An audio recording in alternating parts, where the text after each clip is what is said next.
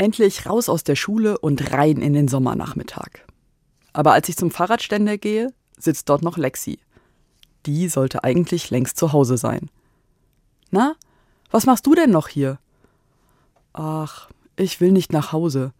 Ich habe eine Fünf in Deutsch geschrieben. Oh, und dann sind deine Eltern sauer auf dich? Natürlich mache ich mir sofort Sorgen. Lexi schüttelt den Kopf.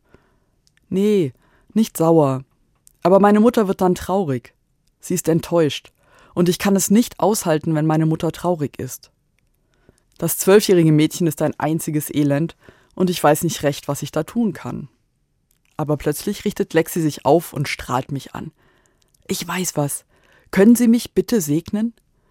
Klar, das kann ich. Wir stehen voreinander, ich schließe die Augen und spreche ein kurzes Gebet.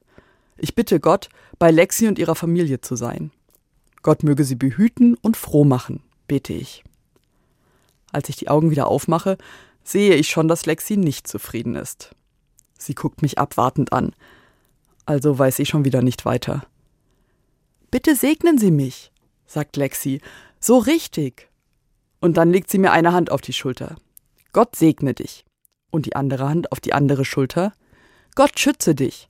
Dann hält sie mich fest und schaut mich an. Gott gebe dir Kraft.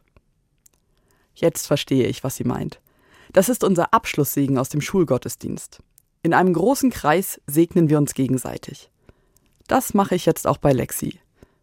Gott segne dich. Gott schütze dich. Gott gebe dir Kraft. Sie guckt mich dabei sehr aufmerksam an und am Ende sagen wir beide laut Amen. Lexi strahlt und geht los. Und ich fühle mich auch durch diese Begegnung gesegnet.